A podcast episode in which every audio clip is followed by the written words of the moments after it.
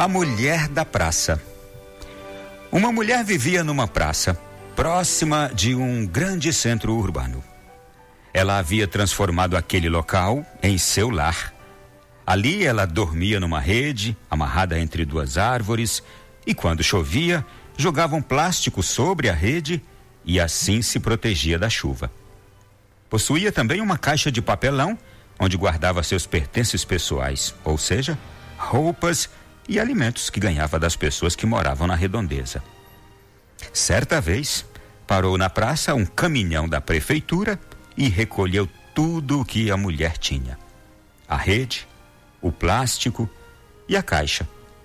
Foram levados pelos funcionários municipais que alegaram que ali não era lugar para ninguém morar. No outro dia, após este ocorrido, a mulher estava no mesmo local.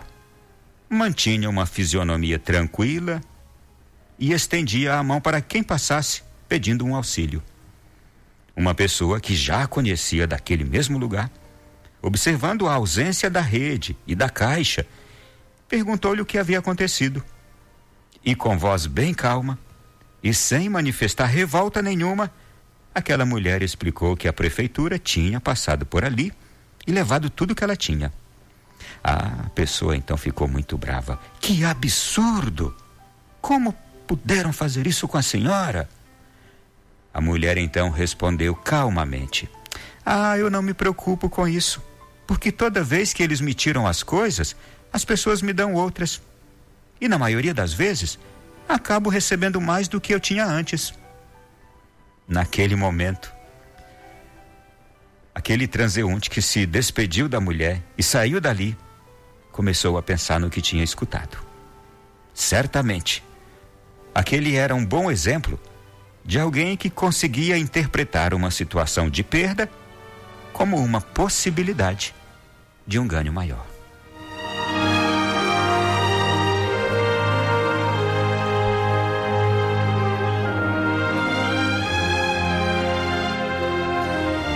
Meu irmão, minha irmã, eu quero aqui fazer um exercício com a nossa imaginação.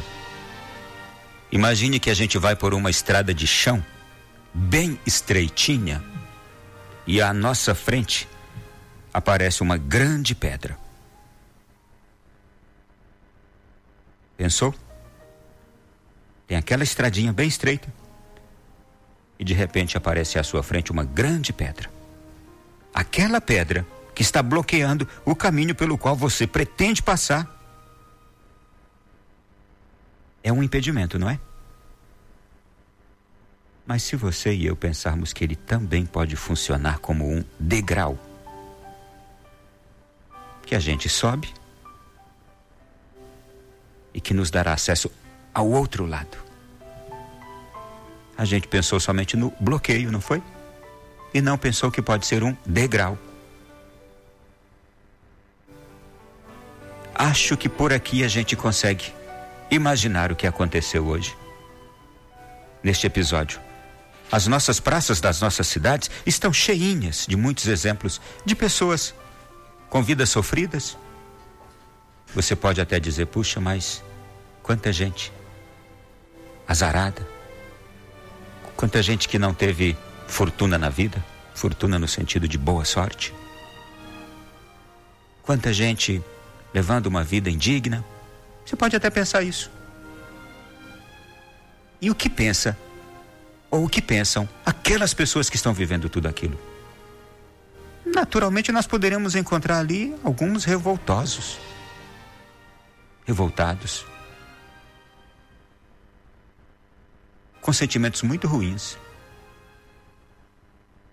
Mas a mulher de hoje, você já parou para pensar? As causas que levam alguém a viver assim, como uma pessoa sem teto, sem rumo, desprovida de qualquer desejo natural na vida, as causas podem ser as diversas. E hoje a gente encontrou aqui alguém que lida muito bem com esta vida. Eu diria indigna. Essa mulher, ela hoje pode também nos ajudar a refletir sobre as coisas que acontecem na nossa vida. E nós? Quando temos muito pouco e nos acostumamos com aquele pouco que temos e nos agarramos àquele pouco que temos, será que a gente consegue, como ela, interpretar qualquer perda desse pouco que a gente tenha como uma possibilidade de ganho maior? Aquela mulher sabe e entende o que é providência. Quando ela perde uma coisa, no dia seguinte pedindo, ela consegue outras coisas, talvez até melhores do que as que ela tinha. A vida, meu irmão e minha irmã, é constituída de perdas e ganhos. A gente perde pessoas. Eu falo agora para viúvas, falo para viúvos, falo para pais que perderam um filho ou uma filha, falo para órfãos que perderam pai, mãe, falo para pessoas que perderam bens, que perderam heranças, para pessoas que perderam muitas outras coisas materiais. Eu acho que falo para alguém que perdeu o amor da vida, ou que perdeu amores. A vida é constituída, isto é, faz parte de perdas e ganhos. Mas acontece que a gente se agarra nas perdas e deixa de usufruir dos ganhos, ou deixa de esperar os ganhos ou deixa de ter uma porta aberta para os ganhos. A atitude daquela mulher que perdeu a redinha dela lá da praça, que ela estendia entre as duas árvores, o plástico que cobria as coisas quando chovia, ou poeira, ou de, ou de noite no frio quando ela estava dormindo, a caixa de papelão onde ela guardava as coisas dela. Era tudo que ela tinha.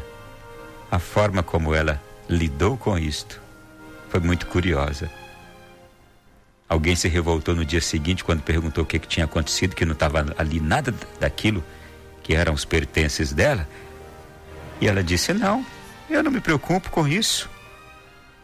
Porque toda vez que me tiram as coisas, outras pessoas me dão outras coisas. E eu acabo recebendo mais do que eu tinha antes.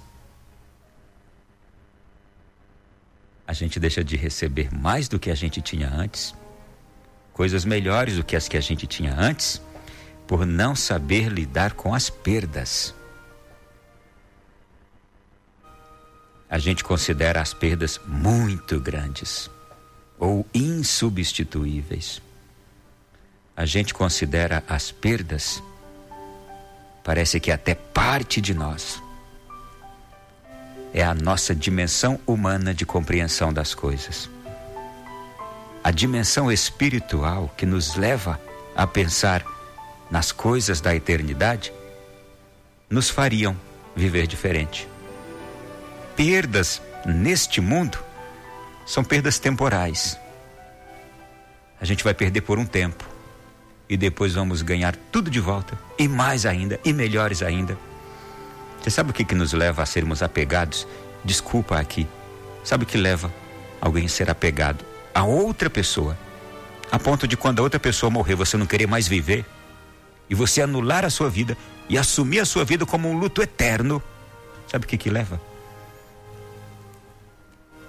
Alguém a viver isto, um luto eterno depois que perdeu alguém, é o fato de não conseguir entender que a eternidade aguarda a todos nós e que eu perdi por um tempo aquela pessoa e que daqui a pouco estaremos juntos na eternidade.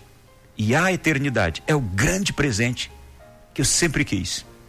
E a vida na eternidade é a verdadeira vida dos sonhos. A vida dos sonhos não é essa aqui. A vida dos sonhos é aquela da eternidade com Deus. É por isso que a gente não pode perder a eternidade com Deus. E não pode perder a chance de usar esta vida aqui, este mundo que a gente tem, como uma moeda. E com essa moeda, esta vida, sendo uma moeda, com esta moeda eu ganho ou eu compro o céu.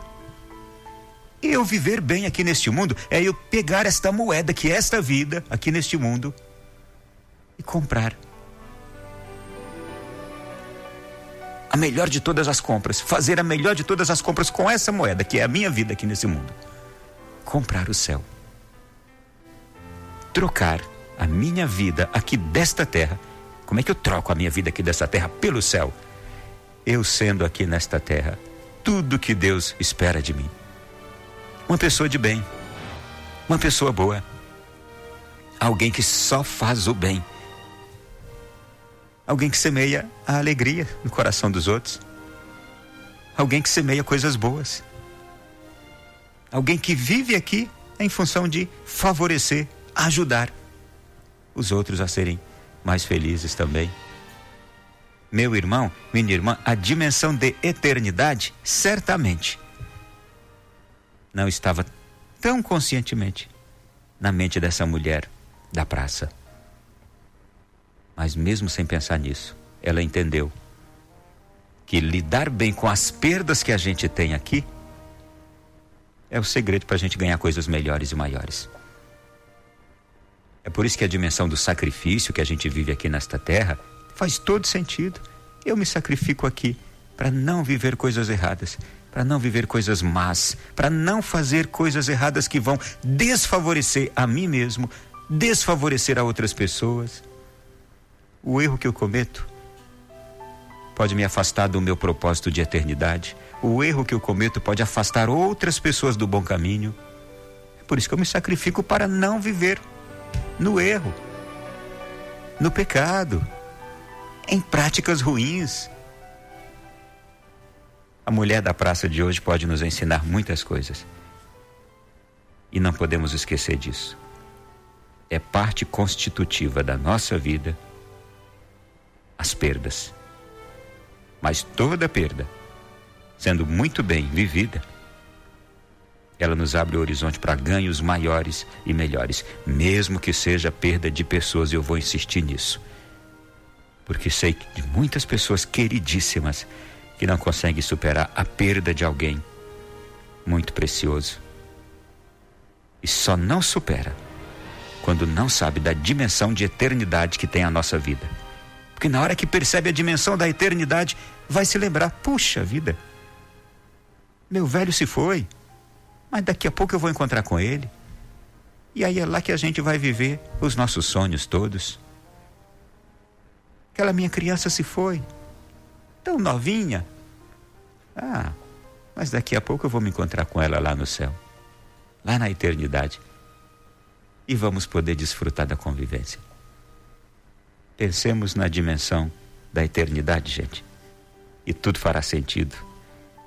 Quando nascemos, a gente perde a proteção do útero materno, não é? Mas o que, que a gente ganha? O colo da mãe. Já percebeu isso? Depois a gente perde o colo da mãe, o que, que a gente ganha? a capacidade de andar sozinho, de correr com as próprias perninhas. Na vida escolar, a gente perde aquele ninhozinho da casa, o cuidado da mãe, do pai. Mas na vida escolar a gente ganha o quê? Os amiguinhos, novos conhecimentos. Depois vem a passagem da infância para a adolescência, a fase adulta que tira de nós aquela vida sem preocupações sem muitas responsabilidades, mas em compensação a gente ganha o quê? A condição de fazer nossas próprias escolhas, de nos tornar pessoas importantes para o mundo, importantes para os outros. E como isso nos faz feliz? Aí depois a gente perde a solteirice, que era tão boa, não é? Namorador, namoradora. Aí se casa. É, foi uma perda. A, a, a vida de solteiro foi uma perda. Mas vem um outro ganho com isso. Vem o casamento, vem os filhos, e a gente experimenta aquilo que a gente foi quando nasceu. A gente vai experimentar tudo aquilo de forma diferente. Não há perda sem ganho, meu irmão. Como não há ganho sem perda. Vai ser sempre assim. É pensar na dimensão de eternidade. E tudo vai fazer sentido, viu? Muito boa tarde. Já começou o nosso programa de hoje.